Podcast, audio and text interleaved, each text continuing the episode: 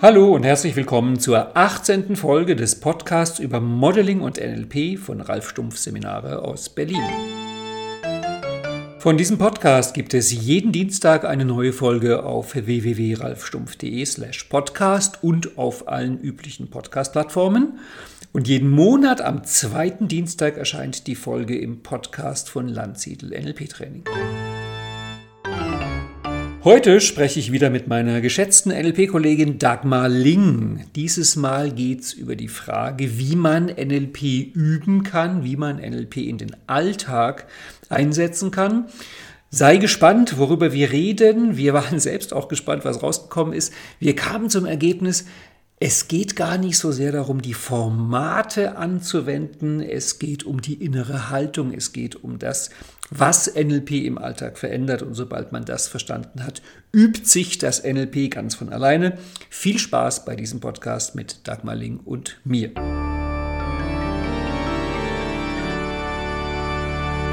Liebe Dagmar, wir sind schon wieder im Podcast zusammen und ich freue mich total darüber. Ähm, Hi, Ralf.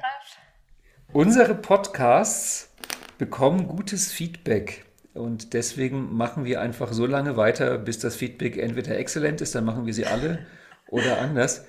Nach wie vor mögen die Leute, dass wir verschieden sind. Mhm. Was wir ja so als zwei Beziehungstypen eigentlich abstreiten. Ja, genau.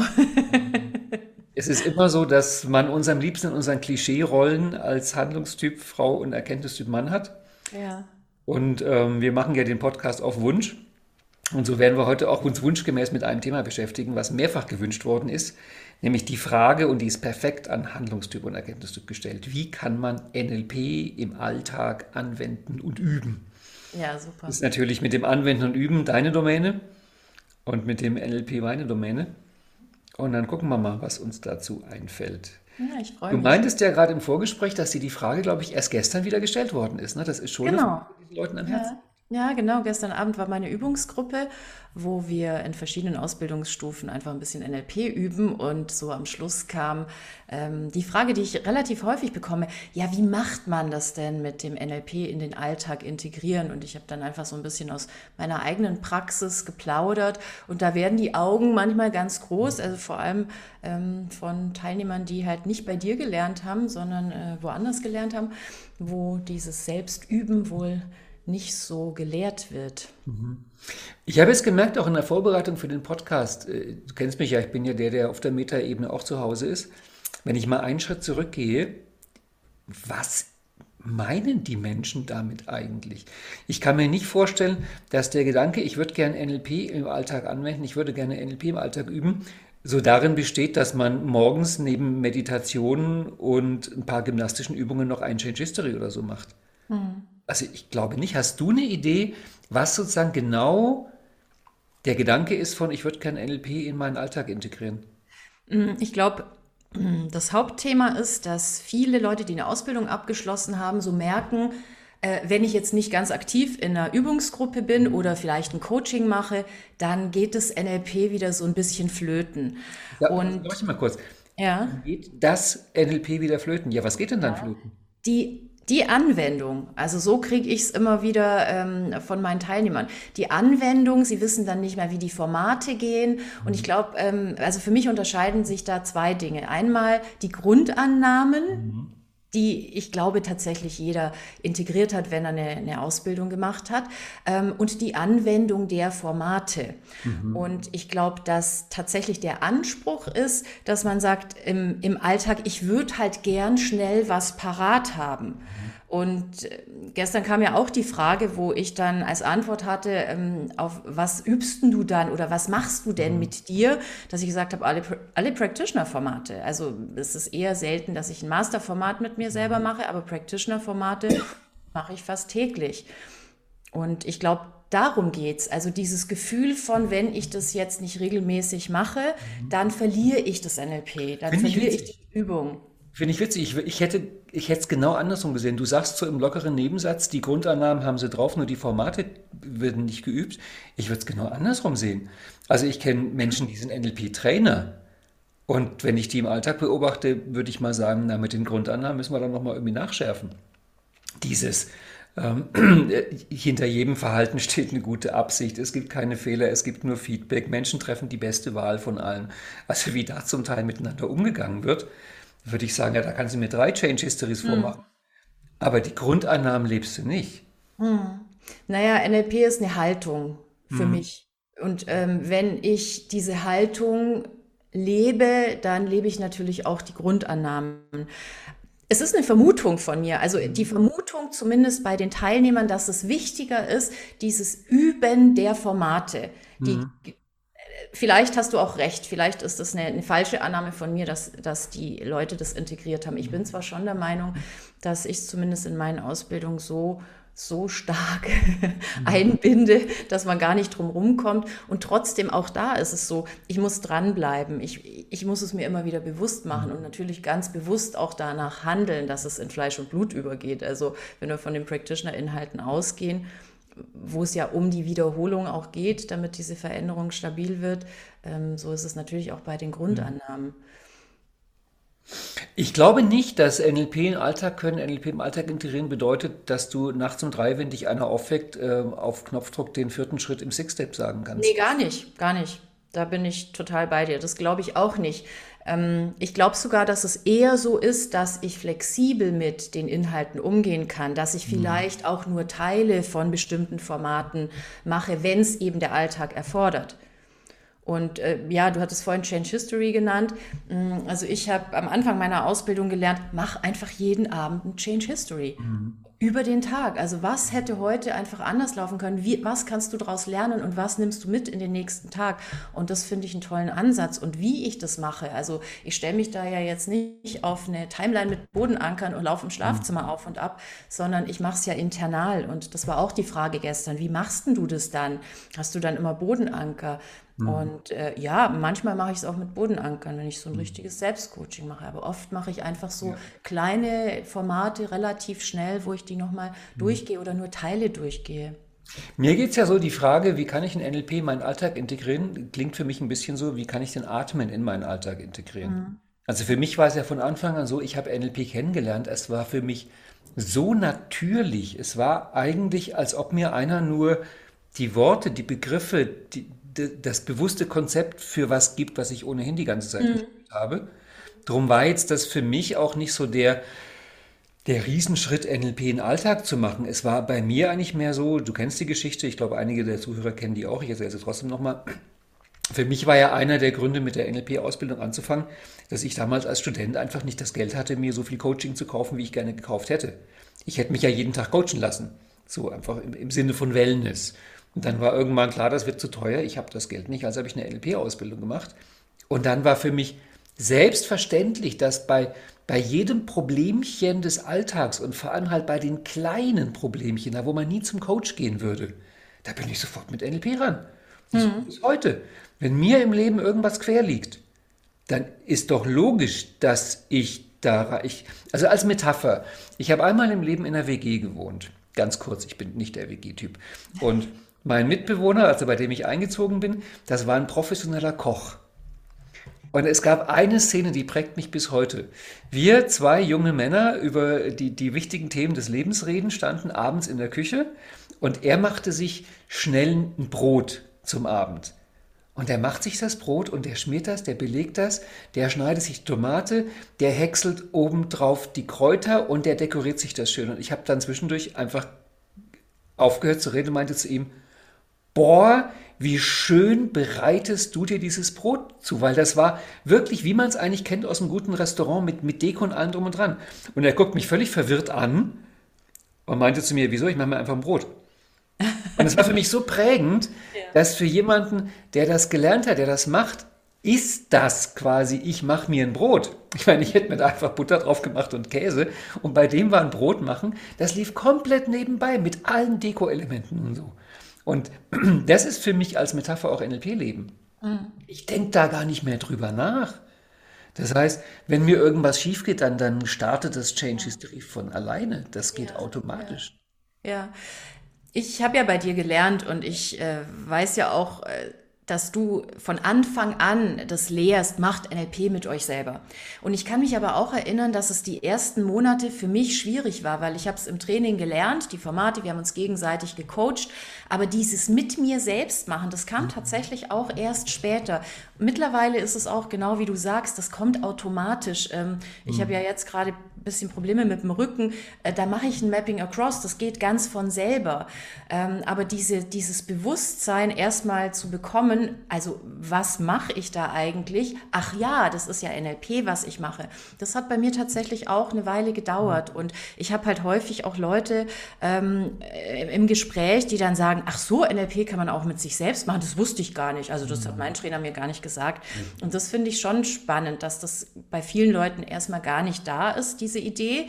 Und dann natürlich die Frage, ja, wie mache ich es denn? Und ich glaube tatsächlich, bin natürlich Handlungstyp, kommt über die Übung. Also je, je öfter ich damit ähm, gearbeitet habe, mhm. ähm, dann geht es natürlich auch automatisch in den, in den Alltag über. Mhm. Jetzt bin ich natürlich Trainerin und bin jeden Tag mit, mit NLP-Formaten ähm, auch unterwegs. Und ich glaube, dass da so dieses Bewusstsein erstmal da sein muss, okay, ich kann das mit mir selbst machen und dann natürlich nochmal so dieser Schritt, okay, wie mache ich es denn? Und mhm. vielleicht wäre es da auch schön, wenn, äh, ja, wenn, wenn das tatsächlich ein bisschen mehr publik gemacht wird. Also NLP kann man mit sich selbst machen und das funktioniert ganz ja, wunderbar. Es ist wirklich, es ist der Hammer. Also wir haben ja damals vor vielen, vielen Jahren mal eine Umfrage gemacht für die Zeitschrift Multimind zum, zum Thema, was bringt eine NLP-Ausbildung? Mhm. Und da war ja auch eine Frage, inwieweit wendest du NLP mit dir selbst an? Und eine ganz häufige Antwort war wirklich, was, das geht? Ja. also, das hat mich so, das hat mich so schockiert. Und dann kam sowas wie, aber äh, um NLP zu machen, brauche ich doch drei Personen, ich brauche doch A, B und C. Mhm. Das fand ich so seltsam, so quasi unverständlich. Und was du jetzt gerade sagst mit Gesundheitsthemen, das ist für mich auch NLP-Leben. Man hat mal ein Gesundheitsthema und natürlich ist eine der ersten Ideen, ich kommuniziere mit dem Symptom. Mhm. Ich mache da einfach einen Dialog, also ein Six-Step würde man dann sagen. Mhm. Ich glaube, das sind Sachen, die NLP-Leben bedeuten. Ja. Und klar, ich habe auch angefangen, mit mir selber am Anfang die Formate zu machen, genauso wie du es auch beschreibst. Aber in meinem Fall kommt das daher, dass da, wo ich halt gelernt habe, NLP Ende der 80er Jahre, da war das Thema Selbstanwendung auch überhaupt kein Thema. Also wir haben das wirklich so gelernt, du brauchst einen, der das mit dir macht. Und ich habe dann halt eigentlich aus persönlicher Not, weil ich mir halt keinen Coach leisten konnte, angefangen, die Sachen mit mir selber zu machen. Und du kennst ja die Geschichte, wirklich auf zwei Stühlen in meiner Weddinger Wohnung, auf einen Stuhl Ralf der Coach, auf einem Ralf der Coachie. Ja und mich dann durchgeführt. Würde ich heute sagen, war entsetzlich umständlich und ich mhm. bewundere mein jüngeres Selbst wirklich bis heute, dass es das durchgehalten hat. Ich glaube sogar, dass noch viel mehr Leute Lust hätten, NLP zu lernen, wenn dieser Ansatz ähm, noch mehr verbreitet werden würde. Also dass einfach klar ist, das ist jetzt nicht nur eine Coaching-Methode, sondern mhm. es ist wirklich ein Ansatz, wo ich mich selbst coachen kann, wo ich jeden Tag mitarbeiten kann, mit mir, wo ich mich selbst persönlich entwickeln kann und zwar jeden Tag und ähm, kostenlos und mit wenig Aufwand, weil ich kann es in mir drin machen. Ich brauche noch nicht mal einen Stuhl dazu. Ich würde es sogar andersrum sagen. Ich glaube, was man mehr verkünden müsste, ist, dass die Leute wissen, sie machen sowieso jeden Tag NLP mit sich. Das kommt noch dazu. Nur halt in vielen Fällen das dunkle NLP, also das ist in die falsche Richtung. Ich habe mal einen sehr spannenden Text gelesen, da wurde untersucht, ähm, dicke und dünne Menschen im Vergleich, also die sportlicheren und unsportlicheren. Mhm. Und da hat man gemerkt, der Hauptunterschied sind die Alltagsbewegungen. Also es geht nicht darum, dass man eine Stunde am Tag oder eine halbe Stunde am Tag irgendwelche tollen Sportübungen macht, sondern die, die, die schlanken, beweglichen, sportlichen, die, die bewegen sich im Alltag einfach viel mehr. Und darum kommen die halt dann auf, weiß ich nicht, 18 Stunden Bewegung und nicht nur diese eine Stunde. Ich glaube, selbst wenn man sich, was absurd viel wäre, jeden Tag eine Stunde Zeit nähme, um NLP zu leben. Und die anderen 23 Stunden, ich ziehe mal den Schlaf jetzt nicht ab, würde man den alten Stiefel weitermachen, dann kannst du die Stunde auch vergessen. Ja, es ja. muss ins Alltagsbewusstsein rein. Und darum wäre für mich, um mal ein bisschen konkreter zu werden, NLP üben, es würde sehr beginnen mit Bewusstsein und Beobachtung. Mhm. Mhm. Bevor ich groß was mache, erstmal mir dessen bewusst werden und beobachten, was läuft da eigentlich. Ja, allein, ähm, das meinte ich vorhin auch mit, mit der Haltung, allein diese Haltung zu haben, auch ich kann mir auch selbst helfen. Also ich mhm. kann es mit mir selbst machen. Ähm, ich, ich merke jetzt schon wieder den Unterschied. Ne? Also ich, ich höre auch bei mir ganz viel von machen und üben ja. und äh, diese Formate machen. Und du sagst eben dieses Beobachten, dieses Bewusstsein, da bin ich auch total bei dir. Ich muss es erst wahrnehmen, damit ich dann damit arbeiten kann, ganz aktiv. Und ja, tatsächlich ist es vielleicht auch gar nicht immer, dass ich was tun muss, sondern dass allein die Beobachtung reicht, was mhm. passiert mhm. da gerade.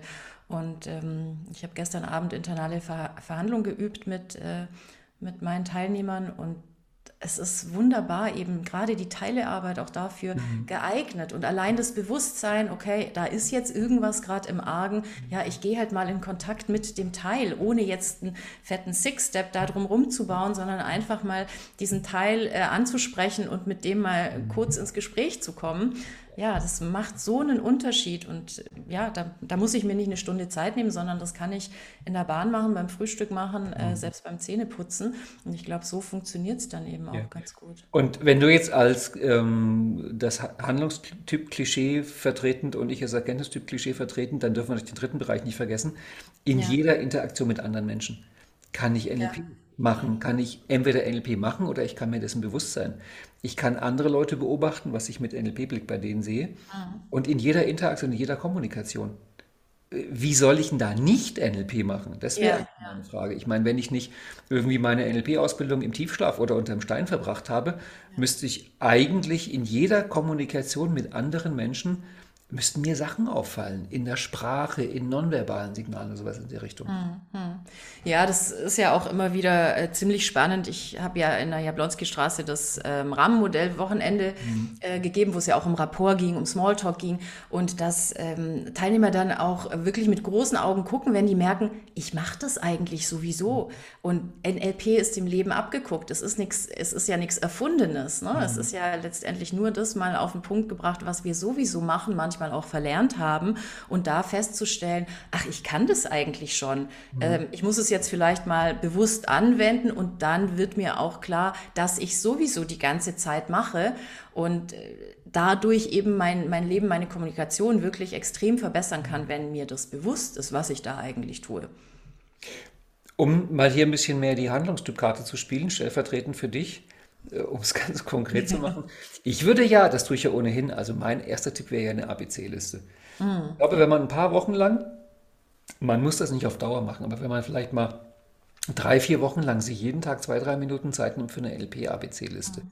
dann passiert halt das, was Frau Birkenbiel gesagt hat, wofür man ABC-Listen macht. Es ist im Bewusstsein plötzlich. Ja. Dann gehe ich halt durchs Leben und mir fallen bestimmte Sachen auf und ich könnte es noch das ist quasi ein Modeling von den Sachen, die ich damals automatisch gemacht habe. Ich habe es halt dann abgebildet in Übungen. Ich kann mir natürlich auch jeden Tag noch eine NLP-Idee nehmen und mir vornehmen, heute achte ich mal schwerpunktmäßig auf, was weiß ich, visuelle Anker. Ja. Oder heute achte ich mal auf Negation oder heute achte ich mal auf Timeline im Leben. Und sobald ich mit diesem Blick in die Welt gehe und bestimmte NLP-Elemente beachte, also mir geht so, ja, dann kommt die Veränderung automatisch. Hm. Ist ja klar, ich meine, sobald mir das auffällt, wäre ich doch dumm, wenn ich es nicht auch gleich einsetzen würde. Ja, ja, schon allein die Sprache. Also ja. wenn wir nur das Metamodell nehmen und man äh, sich einfach mal eine Woche nimmt, wo man sagt, diese Woche mache ich nur Generalisierung. Ich achte mal nur auf Generalisierungen ja. oder ich achte nur auf Verzerrungen oder vielleicht sogar nur ein einziges Element aus dem Bereich da verändert sich so viel, weil einfach dieses Bewusstsein auch dafür entsteht, wie verwende ich Selbstsprache, wie verwenden andere Sprache.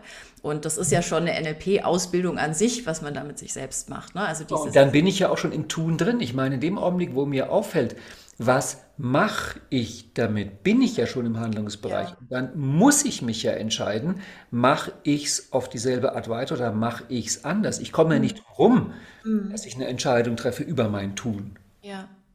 Drum ja, genau. In meiner Welt so, dass das Beobachten im Grunde automatisch in die Handlung führt. Mhm. Wenn man es möchte. Ja, Wovon wir jetzt mal ausgehen. Man kann es nicht verhindern, weil wie gesagt, sonst müsste ich im Grunde mich ja dann auch bewusst entscheiden, ich mache den alten Stiefel weiter. Ja, ja, genau. Und da muss ich mal sagen, wenn ich merke, ich mache da gerade irgendwas, was mir nicht gut tut und ich mache es trotzdem weiter, ja, sorry, da, was soll ich denn dann? Ja, auch einfach festzustellen, äh, wie reden denn die Leute in meinem Umfeld und wo mhm. bin ich vielleicht getriggert und stelle dann fest, ja. okay, das ist einfach ein sprachliches Problem. Es ist ein, ja. ein, ein, Sprachanker, der da ausgelöst wird, der mich in einen bestimmten Zustand mhm. bringt. Und dann kann ich es ja auch auflösen, indem ich äh, mit der Person äh, kommuniziere und ähm, ja. darauf auch aufmerksam mache. Wobei ich sagen muss, Du kennst die Geschichte, weil ich erzähle die sehr gerne, von diesem dunklen Change History, was ich am Kolwitzplatz mal erlebt habe, als ich noch mhm. ganz klein war, wo das Kind auf dem Mäuerchen lief und dann nicht runtergefallen ist und strahlend runtergesprungen ist und meinte, siehst du, ich bin nicht runtergefallen. Und die Mutter halt an so Kind meinte, aber beinahe wärst du runtergefallen. Mhm. Ja. Und ich gebe zu, dass mir in dem Augenblick sofort aufgefallen ist, die Mama macht jetzt gerade ein dunkles Change History. Das wäre mir zehn Jahre vorher so auch nicht aufgefallen. Mhm. Also es ist schon so, dass die Geläufigkeit im NLP entdecken im Alltag, dass ich also irgendwelche Sätze höre und ich höre sofort das Format. Mhm. Ich lese irgendeinen Text und ich höre sofort Submodalitäten und Glaubenssätze. Mhm. Das kommt natürlich durch die Übung. Ja, genau. Also das, das ist eben das, was ich meine. Die, die ja. Übung innerhalb der Formate auch die, die Formate zu analysieren, was du ja auch in deinem Modeling Practitioner ähm, machst, dass man die einfach mal auseinander nimmt und dass es nicht darum geht, diesen Ablauf Schritt 1 bis 6, mhm. genauso wie es im Skript steht, abzuarbeiten, sondern wirklich festzustellen, welche Elemente finde ich denn in meinem Alltag oder welche mhm. Elemente kann ich denn einsetzen, wo die gerade passen, weil ich glaube, dann ähm, ist auch nicht so diese Angst davor, oh, ich kann das Format jetzt gar nicht richtig, ich müsste da nochmal nachlesen, sondern tatsächlich zu wissen, okay, das geht auch ganz flexibel mit einzelnen Elementen und ich pack die da rein, wo ich sie gerade mhm. brauche oder wo ich sie gerade entdecke. Das ist, glaube ich, das, wo ich auf jeden Fall gern hin möchte, diese Flexibilität für, mhm. für NLPler äh, im Alltag zu bekommen, dass die da ganz leicht damit arbeiten können und ja, so wirklich NLP integrieren können. Wir sind uns ja einig darin, ganz klar und offensichtlich, dass die Formate Schritt für Schritt durchzumachen eine eher unelegante Version ist. Mhm. Du kennst ja auch meinen Ansatz, das Format in einem Satz. Die ganz großen NLP-Formate kann man auf einen Satz zusammenfassen, in hellen und dunklen Versionen. Und da kann ich darauf achten, wie ich die mache. Also wir hatten es ja gerade schon, Six-Step-Reframe ist für mich einfach, ja, wenn ich schon ein Symptom habe, ein körperliches, dann rede ich halt auch mit dem. Und Change History ist für mich der Gedanke, wenn irgendwas passiert ist, kann ich es im Nachhinein ja anders betrachten. Und Reimprinting ist für mich der Gedanke, wenn ich in, in der Interaktion mit irgendjemandem was komisch finde, kann ich aus dessen Position das Ganze betrachten. Das sind alles so eine absoluten Alltagssachen. Das mhm. macht doch jeder ständig. Nur, ich glaube, den Leuten ist zu wenig bewusst, dass sie damit im Grunde NLP machen. Ja, das glaube ich auch. Ähm, ich hatte diese Woche eine, eine Coach-Ausbildung, also keine, mhm. keine NLP-Ausbildung, sondern eine Basis-Coach-Ausbildung. Und ähm, da sind wir auch dann aufs Ankern gekommen kommen und äh, allein dieses Bewusstsein zu bekommen, was ist eigentlich ein Anker? Und jedes mhm. Wort ist letztendlich ein Anker, das macht ja schon so eine Veränderung und sich das bewusst zu machen und darauf mal zu achten, welche Anker ähm, habe ich denn in meiner Wohnung, in meinem Umfeld, wie reagiere ich auf bestimmte Worte? Und warum lösen die bei mir ähm, so ein Gefühl aus. Ähm, ja, allein diese, diese einfachen, klassischen NLP-Formate nur im Ansatz mal zu äh, berücksichtigen, zu beobachten, das macht ja schon unglaublich viel. Genau, und wie du es auch selbst gesagt hast, also wenn ich mit mir in meinem Leben eben Selbstcoaching, um mal dieses große Wort zu bringen, ich meine, Selbstcoaching ist für mich nicht anders, wie wenn du halbwegs mit deinem Körper umgehen kannst und du hast irgendeine Stelle, wo du merkst, da ist was verspannt, ja, dann tust du dich halt dehnen oder tust dich ein bisschen massieren. Mhm, das ist so selbstverständlich, dass, glaube ich, niemand dafür sagt, ich brauche jetzt eine Ausbildung wie mhm. eine verspannten Muskeldehne. Ja, man mhm. dehnt sich halt oder man räkelt sich oder man streckt sich. Und ja, ja. dasselbe ist für mich, wenn ich NLP anwende. Mhm. Also ich wäre ja also aus meiner heutigen Perspektive, ich wäre ja dumm, wenn ich ein Symptom hätte und ich würde nicht mit dem Symptom kommunizieren. Ja, auf jeden Fall. Oder wenn ich irgendwie Rückenschmerzen auf der einen Seite habe, wäre ich ja dumm, wenn ich nicht anfangen würde, die beiden Seiten zu vergleichen und mir überlege, könnte die Seite, die gerade ein bisschen wehtut, vielleicht was lernen von der anderen Seite. Mhm. Das ist so selbstverständlich, aber ich, ich müsste mir wirklich einen Moment Zeit nehmen, um in meinem inneren Dialog das jetzt zu benennen als Format. Ich würde nie sagen, ich mache jetzt ein Format mit mir. Also den Gedanken finde ich sehr irritierend. Sondern ich, ich gehe halt einfach mit mir um. Das ist persönliche mhm. Hygiene. Mhm. Also du würdest sagen, du hast NLP für dich so individualisiert, dass es in deinem täglichen Leben Anwendung finden kann. Für mich ist NLP, du weißt ja, es gibt für mich zwei Arten von NLP. Ich beziehe mich da auf dieses äh, Zitat von John Grinder, was er in einem Interview mal gesagt ja. hat. Nämlich das eine NLP, das kleinere, das unwichtigere, das sind die Formate. Und das entscheidende NLP ist die Methode, mit der die Formate entstehen. Ein bestimmter Blick mhm. aufs Leben, ein bestimmter Blick, wie ich Phänomene benennen kann und sowas in der Richtung. Und für mich war damals NLP halt vor allem diese Landkarte, mit mhm. dem ich Sachen benennen kann, mit dem mir Prozesse klar werden. Und äh, da ist es naheliegend, sofort einzugreifen. Mhm. Also wenn ich merke, ich mache irgendwas auf eine ungeschickte Art, dann mache ich es doch geschickter, wenn ich die Möglichkeit habe. Ja. Ich glaube, das äh, ist mir tatsächlich erst durch Modeling auch klar geworden, dass es so funktioniert. Also auch diese mhm. Unterscheidung, die ich ja bei dir gelernt habe, dass man eben die Formate einerseits sieht und die Elemente andererseits sieht und die eben äh, je nachdem auch anwenden kann. Ähm, mir kam jetzt noch ein Gedanke, den ich wichtig finde, weil ich das manchmal feststelle bei Leuten, die mit NLP eben erst starten, dass es manchmal nicht so schnell funktioniert, NLP mit sich zu machen, weil ähm, die Arbeit mit den Submodalitäten noch nicht so geläufig ist, mhm. weil das einfach auch eine Übungssache ist.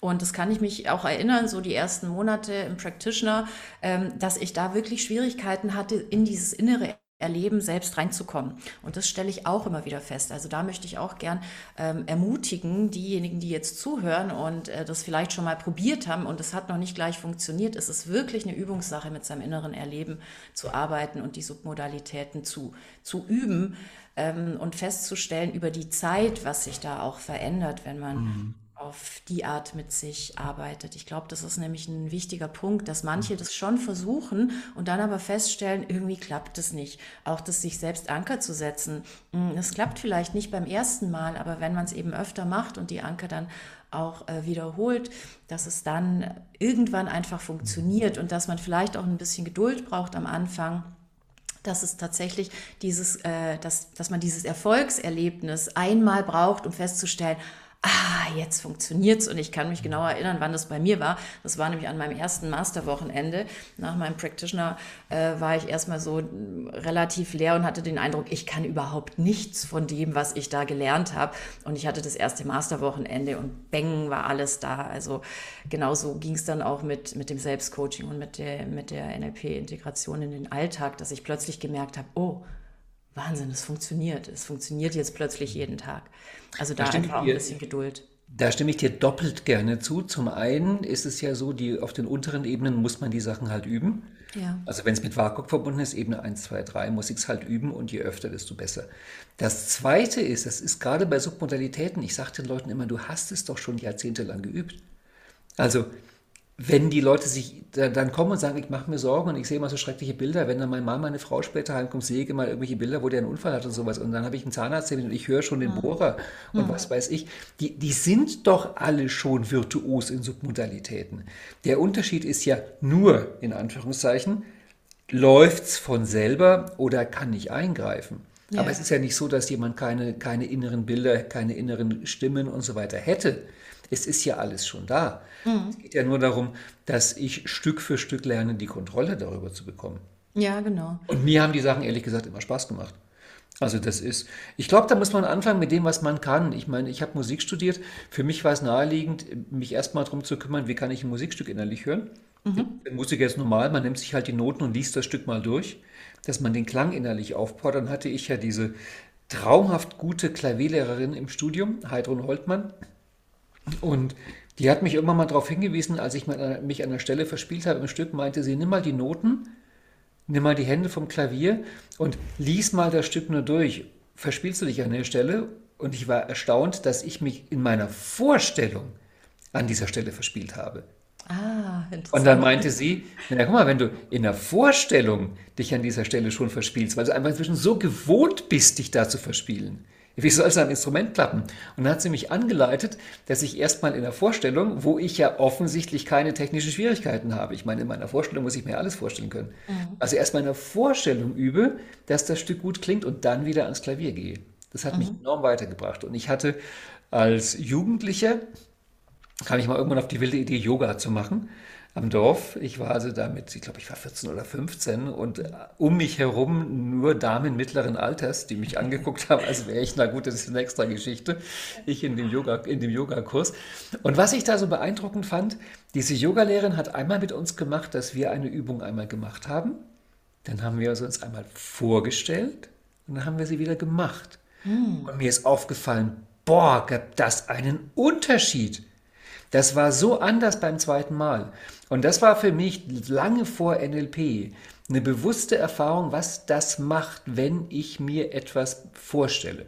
Ja. Und ja. ich glaube, darum geht es, dass man natürlich, das ist jetzt SFBT, ich fange mit den Sachen an, die eh schon klappen. Ich achte mhm. darauf, wo arbeite ich denn schon mit meiner Vorstellung? Wo habe ich denn Zugriff auf inneres Sehen, Hören, Fühlen, Riechen, Schmecken? Mhm. Und dann baue ich das aus. Ich muss ja, ja gleich das war für mich eine der schwersten Visualisierungen. Ich wollte mal irgendwann meine Wohnung umgestalten und ich habe geübt, dass ich wirklich exakt innerlich visualisieren konnte, passt dieses Möbelstück an diese Stelle. Geht dann die Tür noch auf oder zu? Mhm. Also wirklich so im Bereich von fünf Zentimetern. Das musste ich wirklich üben, das war schwer, am Ende konnte ich es. Aber mit sowas würde ich halt nicht anfangen. Ja. Ja, ähm, ich arbeite ja auch viel mit, äh, mit Resonanz und Manifestation. Und da geht es ja auch darum, dass ich mir vorstelle, wie es denn sein soll, wie ich es denn möchte. Und je genauer ich da auch mir vorstellen kann, wie mein Leben sein soll, desto mehr davon erreiche ich natürlich auch. Also allein dafür ist dieses Üben, wirklich dieses Visualisieren auch zu üben oder überhaupt das innere Erleben zu steuern, zu üben, unglaublich wichtig. Und ich mag sehr gern äh, das Zitat von Bandler, wo er sagt, äh, manche Menschen ähm, sitzen im Bus und sind hinten angeschnallt und ihm geht es darum, dass die Leute lernen, den Bus selbst zu steuern. Und ja, das finde ich, das finde ich genau äh, sehr passend für das Alltags-NLP, dass ich lerne, mein Gehirn zu steuern in die Richtung, wo ich hin möchte und das eben mhm. nicht einfach auf mich einprasseln lasse, so wie du gesagt hast, ne, beim, beim Zahnarzt oder äh, man stellt sich irgendwie komische Sachen vor. Man kann sich genau ja auch in die andere Richtung die Dinge mhm. so vorstellen, wie sie sein sollen. Genau, und du weißt natürlich auch als Coach, dass die Leute im Coaching problemlos eine halbe Stunde über Schrecklichkeiten erzählen können, die sie sich auch nur vorstellen. Also ja. es ist normalerweise kein Problem, jemanden einzuladen, erzähl mir mal eine Stunde von deinen Ängsten. Ja. Auch das im Detail. Das heißt, die Leute können visualisieren. Mhm. Die haben das ja alles drauf. Es ist ja alles abrufbar. Sie können dir ja im, im Detail die ganzen Schrecklichkeiten erzählen. Also es mangelt nicht an der Fähigkeit. Es mangelt wenn ich Handlungstyp wäre, würde ich sagen, es mangelt an der Entscheidung, es bewusst einzusetzen, aber ein Glück bin ich nicht Handlungstyp. Ein Glück bist du nicht Handlungstyp.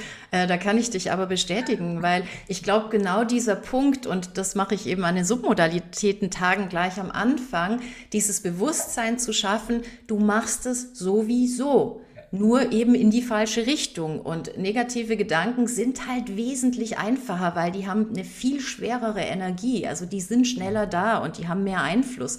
Deswegen ist dieses bewusste Üben von ähm, positiven Gedanken und von positiven Visualisierungen, das ist erstmal eine Übungssache. Das geht mhm. nicht so leicht es gibt Menschen, die können das wunderbar, die haben sich das aus der Kindheit bewahrt. Viele haben es leider äh, verlernt. Und dieses negativ visualisieren, das hat man halt drauf, weil mhm. Ängste, Sorgen, ne, da äh, sind wir sofort drin.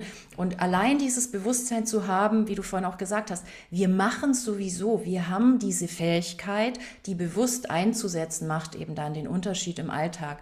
Und dann auch zu merken, ah, es funktioniert. Und und dann kommt natürlich auch die Motivation, das weiterzumachen. Aber dieses Bewusstsein muss einmal eben ganz aktiv gesetzt mhm. werden. Dagmar, wir haben schon wieder eine halbe Stunde ja.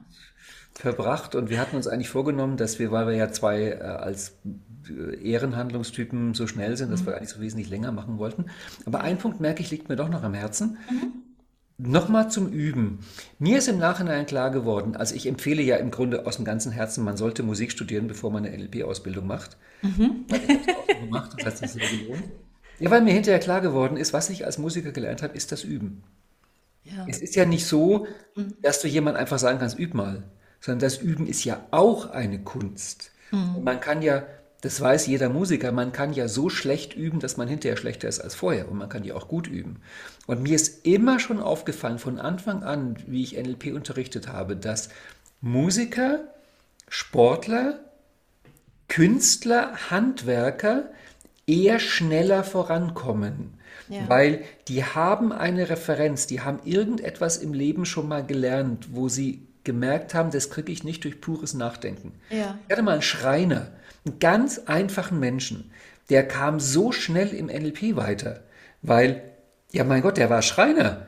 Also er wusste, dass er seinen Beruf als Schreiner auch nur gelernt hat, weil er halt einfach mal angefangen hat, das erste Stück Holz in die Hand genommen und was dran gemacht. Und so hat er NLP gemacht. Und in meinem ersten NLP-Kurs oder im zweiten war eine Posaunistin auch mit drin. Ja, die war sofort die Beste im Kurs, weil für die war NLP wie Posaune spielen.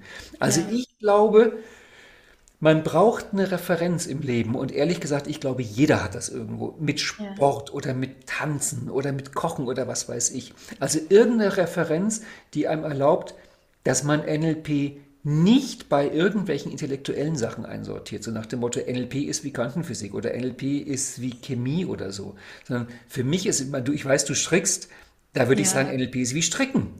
Genau, das fiel mir jetzt auch ein. Dass du Stricken nur lernst, wenn du strickst. Ja.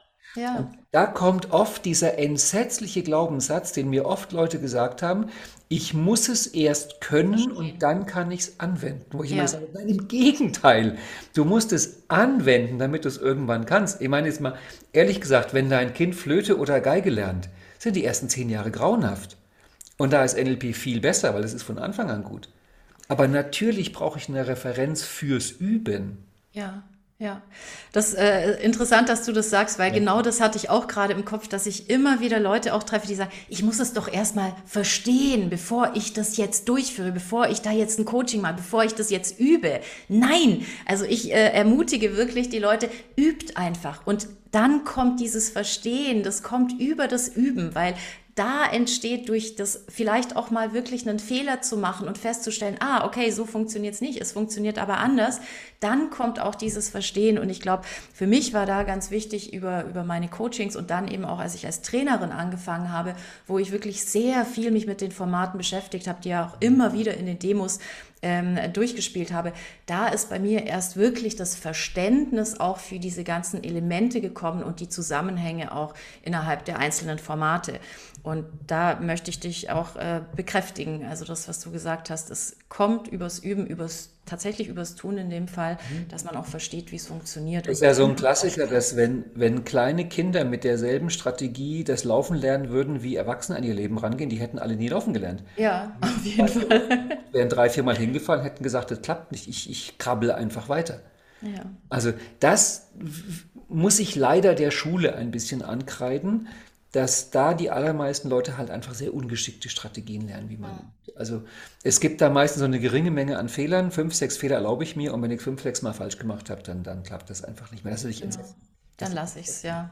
ja. Also ich will ja auch nicht wissen, wie lange du stricken musstest, bis du die erste Mütze hattest, die, die halbwegs auf den Kopf drauf gepasst hat. Ne? Viele Jahre auf jeden Fall. Mhm. Genau. Und da ist nicht immer meine gute Nachricht an die Leute zu sagen, ja, du fängst ja nicht von Null an. Ist ja nicht so, dass du Eben. heute anfängst, NLP zu üben. Du übst ja schon seit Jahrzehnten. Ja. Aber sich trotzdem klar machen, die, die Kompetenz, die Expertise kommt durchs Üben und nicht andersrum. Das ist ja auch der Aha-Effekt. Ich kann es eigentlich schon. Ich mache es sowieso seit vielen ja. Jahren und allein dieses, dieser Switch im Kopf, es ist nichts, was ich jetzt mir hart erlernen muss, sondern mhm. ich muss nur das, was ich ohnehin schon kann, bewusst anwenden. Ich glaube, da hat man schon viel gewonnen. Ich will nochmal zum Ende auf das kommen, was ich eigentlich von Anfang an dachte zu platzieren, aber ich kam noch nicht dazu. Und zwar, ich habe ja mal dieses Modeling gemacht, NLP wirklich nutzen, ja. wo ich vor ein paar Jahren, weil halt die Frage auch manchmal gekommen ist, äh, geguckt habe, wer sind denn die paar Leute, die mir einfallen, die nach meiner Meinung NLP wirklich gut umgesetzt haben, gut, gut ins Leben integriert haben. Einer davon bin ich, die anderen vier sind Teilnehmer. Und ich habe da ein paar Strategien rausgearbeitet. Da gibt es ein Modeling von mir, da gibt es einen kleinen Kurs auf YouTube, da gibt es einen ganz großen Kurs auf Edumanto mit Videos und Audioübungen und allem drum und dran. Da sind einige von diesen Sachen mit drin, witzigerweise nicht alle. Mhm. Also mhm. wir haben jetzt hier noch ein paar andere Sachen dazu. Mhm, ähm, wenn ich es für mich nochmal zusammenfasse, damit wir hier mal so die, die Zielgerade reinnehmen, und da können wir nochmal unsere Verschiedenheit zeigen. Also für mich geht es wirklich los mit Beobachten und Wahrnehmung und Bewusstwerden. Mhm. Ich bin der Meinung, und ich freue mich, wenn du es gleich anders darstellst, ich bin der Meinung, der erste Schritt ist, sich klar zu machen, wo mache ich das denn sowieso schon? Wo taucht das denn auf? in meinem Denken, in meinem Handeln und mit anderen Leuten. Und da würde ich sagen, ist das beste Werkzeug die ABC-Liste. Mhm. Je öfter ich die mache, umso mehr wird es mir bewusst. Dann kann ich eventuell auch mal einzelne Elemente mir aussuchen, die ich dann bewusst einsetze. Und je mehr ich dann dazu komme, dass ich sage, oh, das würde ich gerne ein bisschen üben, dass es noch besser geht, umso mehr brauche ich irgendeine Art von Vorlage für Üben, damit ich mich nicht halt unter diesen schrecklichen Erfolgsdruck setze. Ich habe es jetzt dreimal gemacht, das hat dreimal nicht wirklich geklappt, das geht halt nicht. Aber für mich beginnt es mit dem Bewusstwerden und Beobachten. Hm, ich weiß gar nicht, ob ich dir so sehr widersprechen kann, weil ich, ich finde schon auch die Beobachtung sehr wichtig und trotzdem ist bei mir gerade die Idee von, trotzdem mache ich es erst, also ich probiere es erstmal aus ganz bewusst und schaue dann, was funktioniert hat und was nicht. Also ich glaube, ich mache tatsächlich diesen Beobachtungsschritt einen Schritt später. Also letztendlich umgedreht vielleicht, wenn man es so will. Naja, wenn du jetzt der Klischee-Handlungstyp wärst, müsste dazwischen eigentlich noch irgendwas kommen mit Beziehungsbereich. Da müsste man es dann so sagen, du machst es erstmal, dann guckst du, was passiert und dann denkst du drüber nach. Deswegen. Ja, vielleicht ist es auch so. Es gibt ja von Eric Rees, erst überziehen wir doch wieder zwei, drei Minuten.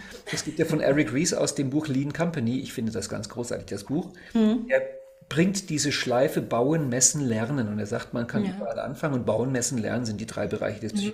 Dreiecks. Mhm. Und im Grunde ist es eigentlich egal, wo du anfängst. Also Bauen ist halt, dass ich irgendwas mache, Messen ist, ich beobachte, was passiert und Lernen ist, ich werte das aus und baue was Besseres. Mhm. Im Grunde kann ich an jeder von diesen drei Stellen anfangen. Ja. Kann erst mal was machen und dann gucken und dann drüber nachdenken und was Besseres machen. Oder ich kann beginnen mit der Beobachtung oder ich kann beginnen mit, dem, mit der Konzeption. Ich glaube, am Ende ist es egal. Man das glaube ich tatsächlich auch. Also für mich fühlt es sich auch gerade jetzt nicht besser oder schlechter an, wenn ich das höre, wie, ja. wie du es machst. Ähm, ja, ich glaube, jeder sollte da starten, wo es für ihn am angenehmsten ja. ist. Und wahrscheinlich sind wir da halt von der Psychografie dann so ein bisschen beeinflusst, wo man tatsächlich startet. Und wo wir uns auch beide einig sind, ich glaube, wir würden beide nicht das ähm, textgetreue Durchführen von NLP-Formaten im heimischen Wohnzimmer auf Platz 1 setzen. Nein. Das ist eine Sache, die kann man auch mal machen, die ist auch ja. mal sinnvoll, weil das sind halt Trainingsgeräte, aber das ist in meiner Welt wirklich die Ausnahme. Das ist der, der NLP-Sonntag, dass ich sage, jetzt nehme ich mir mal die Zeit und mache mal ein richtiges Format mit. Mhm. Und trotzdem möchte ich da noch mal kurz einhaken, bevor wir zum Ende kommen, ähm, weil ich schon glaube, dass die bewusste Anwendung der Formate natürlich auch diese Geläufigkeit bringt, ja. weil das ist ja letztendlich schon auch das Üben. Und ich bin ja auch große Verfechterin von erstmal klassisch NLP lernen und dann Modeling lernen, weil man einfach noch mal einen anderen Blick drauf hat. Und da würde ich jetzt schon unterstützen. Also auch wenn jemand sagt, ich übe jetzt erstmal die Formate, bis ich es wirklich äh, verstanden habe und inhaliert habe. Und dann nehme ich mir die Elemente, auch, auch das würde ich unterstützen. Also, dass es ähm, nicht sinnvoll ist, Formate zu üben, das möchte ich so nicht sagen. Ich glaube schon, dass man die Geläufigkeit darüber auch bekommt. Die Anwendung im Alltag, so dass es dann leicht geschieht, ist aber natürlich die andere, wo man nur einzelne Teile hat. Es ist ja gerade die Qualität unserer Podcasts, dass wir uns nicht einig sind und die Leute, hm. die hören, jetzt sich sehr klar entscheiden können, Team Dagmar oder Team Ralf. Genau. Und sich dann dazu bekennen. Ich meine, du bist ja auch am Erlebniswochenende mit dabei. Da ja. würde ich sagen, wir teilen einfach den Raum in zwei Hälften. Die Dagmar genau. setzen sich links, die Ralf-Fans setzen sich rechts. Und dann, wenn man die Übungen zusammenstellt, kann sich jeweils die, können sich die beiden Seiten dann mischen. Und wir haben ja schon mal festgestellt, der Beziehungsbereich ist ja dann beides gemischt. Ne? Genau, Wobei, da waren wir uns nicht einig. Der Beziehungsbereich entsteht dann sozusagen einfach durch unsere pure Gegenwart, durch, hm. durch Schwingungsmuster sind wir da automatisch mit drin. Wunderbar. Mir hat es wieder sehr viel Spaß gemacht. Ich freue mich auch ja, auf das, was wir kriegen dazu. Sehr ich schön, hoffe, dass viel mehr Menschen jetzt NLP, ach, ich will gar nicht sagen üben, anwenden, integrieren. Anwenden, ja. Anwenden, integrieren und wirklich leben. auch täglich, täglich. Wie es mit Leben? NLP Leben. Leben, ja, das klingt gut. Mhm. Einigen wir uns auf das Wort? Ja, NLP Leben. Viel mehr Leute auch durch unseren Podcast jetzt in anfangen in ihrem Leben NLP bewusst zu leben. Das klingt sehr ja? schön. Ich danke, danke dir. Bis zum nächsten Mal. Tschüss. Tschüss.